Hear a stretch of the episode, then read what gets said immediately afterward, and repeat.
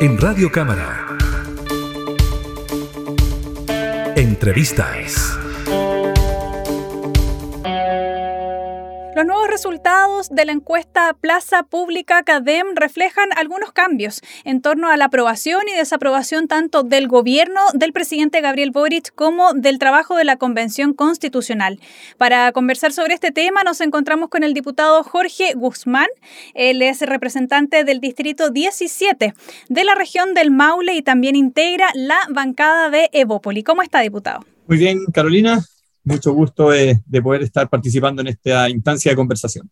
Muchas gracias también por este, este tiempo para conversar. Eh, diputado, bueno, consultarle sobre esta variación que ha habido ¿no? Eh, en la última encuesta CADEM, en donde se ha visto un leve aumento en la aprobación a la gestión del presidente Gabriel Boric, luego de unos dos, casi tres meses ya de gobierno bastante complejos. ¿Cómo lo evalúa usted? ¿Sobre la base de qué cree que podría quizás estar mejorando un poco o cuál es su opinión al respecto? Bueno, primero destacar que las encuestas lo que hacen es medir percepciones del momento, del momento que se está viviendo eh, en lo político, en lo social, en lo económico, etc.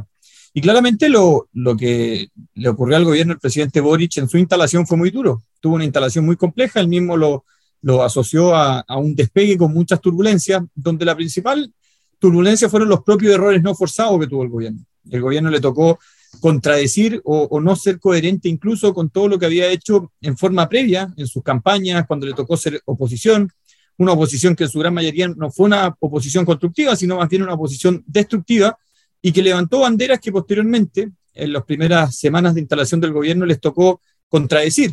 Eh, recordémonos de la situación del, quinto retiro, que fueron ellos los primeros, los que promovieron cuando fueron oposición los retiros, hoy día les tocó eh, actuar con responsabilidad y eso obviamente les costó o tuvo consecuencias en la, en la aprobación de la encuesta.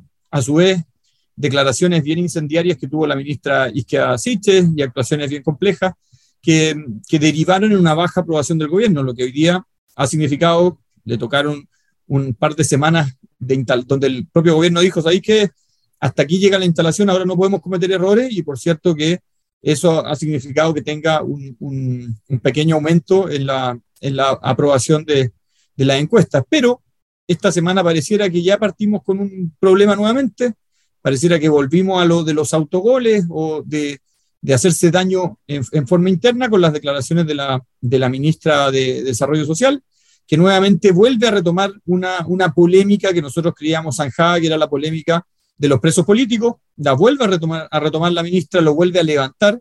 Y la verdad que esto es muy preocupante y me quiero detener, Carolina, en ello, porque en definitiva, cuando se habla de presos políticos, se está hablando de vulneración de derechos humanos, se está hablando de lo esencial de la democracia y por tanto es muy grave hacer este tipo de declaraciones y después salir a desmentirla en un Twitter. Entonces, yo creo que el gobierno insiste en hacerse autogoles, insiste en eh, cometer errores de instalación que entendemos que ya no hay espacio para ello.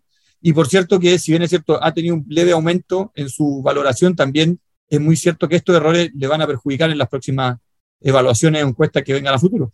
Si en esa misma medición, digamos, se señala que la aprobación, por ejemplo, que aumentó y cuando se lo consultan a la ciudadanía tiene que ver con la posibilidad de representar un cambio. Sin embargo, la ciudadanía plantea también que desaprueba la gestión actual, principalmente en materia de delincuencia. Y hemos visto también lamentables hechos que han ocurrido en las últimas semanas e incluso hay una periodista que falleció luego de una participación en un incidente bastante complejo en un sector bastante central, digamos, de la comuna de Santiago. ¿Cómo evalúa usted también eso? ¿Coincide con este principal rechazo que manifiesta algunos grupos que son medidos en esta encuesta con respecto al tema de la delincuencia? Bueno, primero, en todas las encuestas, el, tema más importante, más prioritario, más urgente, más necesario para las familias de Chile es poder entregarle seguridad.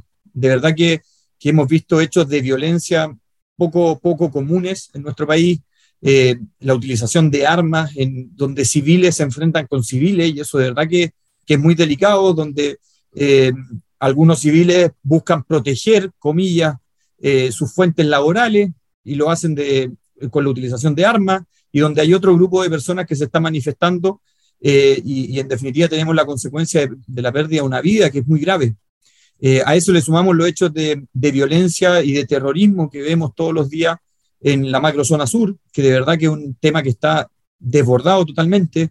A su vez vemos la situación en la zona norte, donde eh, hay una migración que no está controlada y donde el gobierno no ha tenido la capacidad, a nuestro juicio, de poder liderar temáticas, liderar propuestas, eh, incentivar herramientas de control de orden público, de control de seguridad, que en definitiva permitan hacerse cargo de una demanda ciudadana. Aquí eh, es la ciudadanía la que nos exige a los políticos ponerse de acuerdo al gobierno, eh, levantar iniciativas que en definitiva se hagan cargo de una angustia, de un temor, de un miedo que tienen las personas.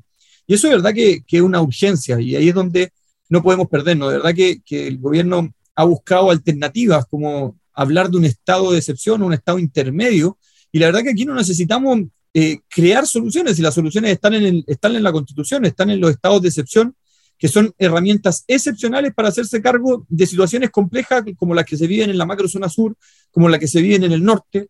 Hemos pedido insistentemente que se reactive la agenda de seguridad que está hace mucho tiempo descansando en el Congreso y que el gobierno podría darle urgencia a leyes muy importantes que en definitiva se harían cargo de, poder eh, resolver o buscar resolver de alguna forma estas sensaciones de inseguridad, estas sensaciones de que en definitiva nadie está haciendo nada y que no se están haciendo cargo de los problemas de fondo que la ciudadanía y las personas están demandando. Sí, diputado, en otra línea y en otra lista, ¿no? De cómo se va realizando esta medición ciudadana, estaría también el aumento luego de seis semanas consecutivas a la baja, el aumento en la posibilidad de votar a prueba en la Convención Constitucional, entendiendo también en un contexto en el que justamente este organismo entregó ya y es de acceso para la ciudadanía el primer borrador de lo que sería la propuesta de una nueva constitución. Brevemente, diputado, consultarle su opinión con respecto a estos hechos. Bueno, el órgano constituyente en la última semana ha mostrado al menos una moderación en lo que ha significado sus propuestas de, nueva constitución para Chile.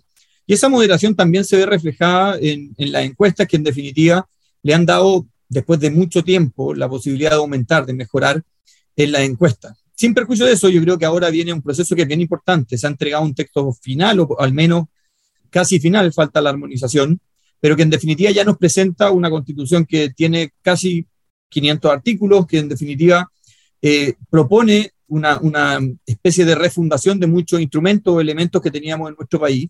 Y lo que corresponde serio y responsable hoy día es hacernos cargo de un estudio acabado de esta nueva propuesta constitucional, ver lo positivo, ver lo negativo y cómo esto afecta en el desarrollo de nuestro país.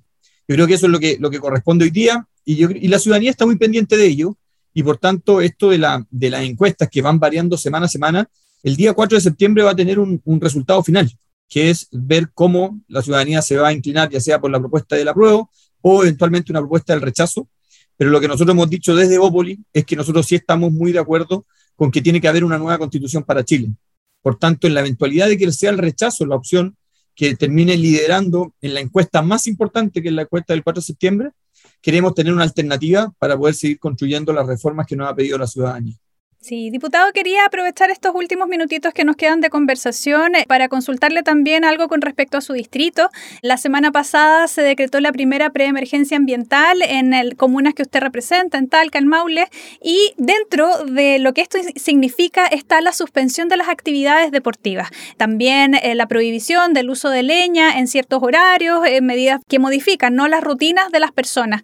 Quería consultarle justamente sobre la práctica de deporte, porque entiendo Entiendo que es un escenario complejo, sobre todo también cuando venimos de un encierro, de cuarentena, de crisis sanitaria, en donde la actividad deportiva ha significado eh, poder salir de eh, espacios de ansiedad, de nerviosismo, de estar también muy encerrados en casa. Entiendo que usted promueve o le gustaría que esto pudiera revertirse, si nos puede comentar un poco sobre eso. Carolina, muy, muy, muy sencillo. Aquí primero tenemos una discriminación negativa respecto del PDA, del Plan de Descontaminación Atmosférica de la ciudad de Talca y de Maule, que en definitiva establece como de carácter prohibitivo en su artículo 61 del PDA la práctica del deporte. Es a tal punto prohibitiva que si en, las etapas de alerta ambiental no se puede hacer deporte, no, lo deja facultativo, sino que dice no se puede hacer deporte a partir de las 19 horas. En las etapas de emergencia y preemergencia simplemente no se puede hacer deporte todo el día. Esto en otro PDA de la región, en otros PDA de Chile, es facultativo. Es una facultad de la autoridad sanitaria determinar o recomendar si hay que o no hacer deporte. Entonces, aquí tenemos una discriminación negativa por cuanto creemos que el deporte siempre es una herramienta positiva en la salud de las personas.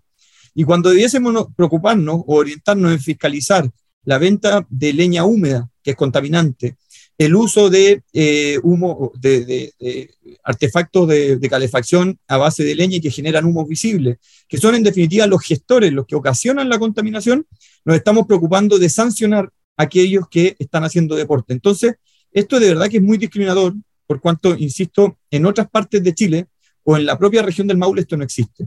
Y esto es producto de que este PDA es del año 2016, un PDA que no ha sido actualizado, uno de los PDA más antiguos de Chile, y por tanto no, no obedece a las recomendaciones de salud o las recomendaciones ambientales de que debemos hacernos cargo de los gestores de la contaminación y no perjudicar a las personas en algo tan, tan válido, tan, tan positivo como es la práctica del deporte. Sí, sobre todo en estos momentos, ¿no? Donde es necesario ir retomando los espacios de actividad física. Muchas gracias, diputado Jorge Guzmán del Distrito 17 y de la bancada de Bópolis por conversar con nosotros. Que esté muy bien. Muchas gracias a ti, Carolina. Un abrazo muy grande. Hasta pronto. Entrevistas en Radio Cámara.